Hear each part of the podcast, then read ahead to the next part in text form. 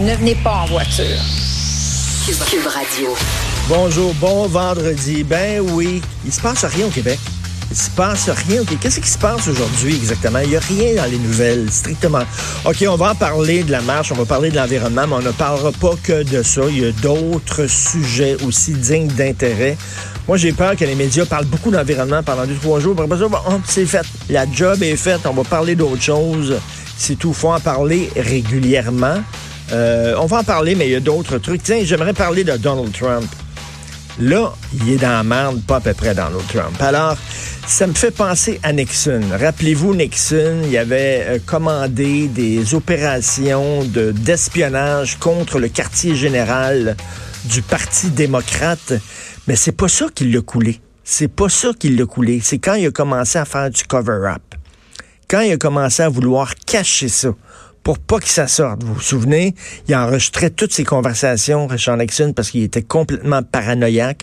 Quand il recevait des gens dans son bureau, il enregistrait toutes, toutes, toutes ses conversations. Et à un moment donné, il a, euh, il a effacé je pense c'est six ou sept minutes de conversation sur son tape, parce que quand il a commencé à avoir des enquêtes sur euh, Richard Nixon, puis euh, processus de destitution, on a pris tous les, les rubans euh, d'enregistrement, pour on a écouté ça.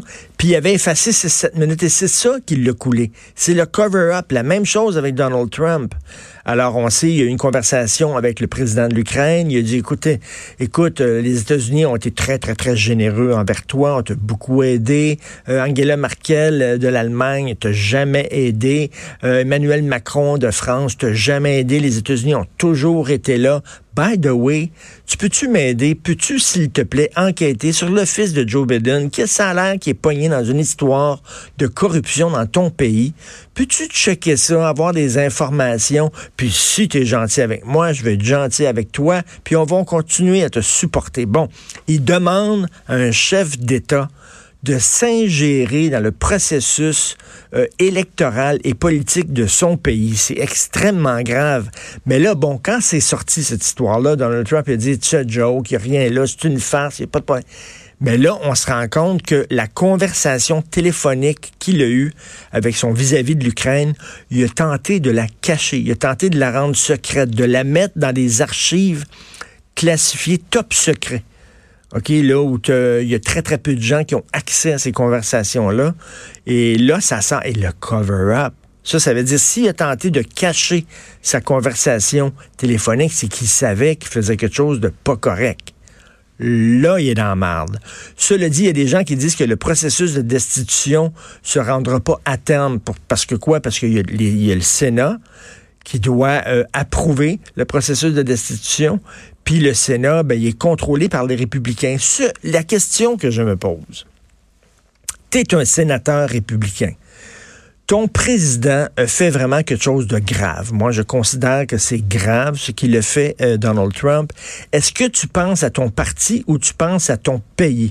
Moi, je demanderais à ces sénateurs-là, do the right thing, comme disait Spike Lee. C'est-à-dire que va au-delà de la partisanerie. J'espère qu'il va y avoir des sénateurs qui vont dire, ben écoute, je suis pas là pour défendre mon parti, je suis là pour défendre les États-Unis d'Amérique.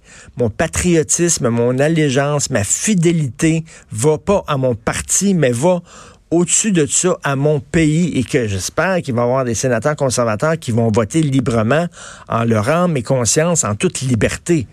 Euh, parce que je, trouve que c'est quand même un acte grave. Si on a entamé un processus de destitution contre Bill Clinton pour une histoire de blowjob dans le bureau aval, je suis désolé, mais ça, c'est pas mal plus grave. C'est ce matin qu'on va avoir la décision sur la protection des sources. Hein, vous le savez, Marie-Maude Denis qui se retrouve devant euh, procès. Je l'ai vu d'ailleurs, je l'ai croisé hier euh, au rideau vert c'était la première de l'homme de la Mancha. Je lui ai souhaité bonne chance. Je dis bonne chance pour toi et bonne chance pour nous tous.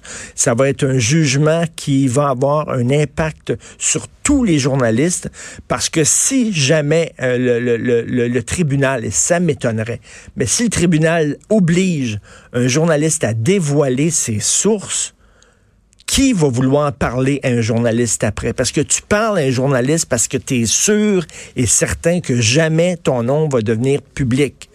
Parce que tu peux perdre ta job, parce que bon, etc. Fait que c'est pour ça qu'il y a des lanceurs d'alerte qui parlent à des journalistes, parce que on protège le anonymat, la confidentialité de nos discussions. Mais là, si le tribunal dit non, finalement, ça, c'est pas sacré. Et dans certains cas, les journalistes doivent révéler leurs sources. Ben là, toutes les enquêtes, là, toutes les enquêtes que le bureau d'enquête mène au journal ou que euh, enquête à Radio-Canada mène et tout ça, c'est tout parce qu'il y a des sources qui parlent. Qui va vouloir parler journaliste? Donc, c'est ce matin que le, jugement va tomber. comme je le dis, j'ai vu Marie-Maude Denis hier, puis elle semblait très, très euh, confiante.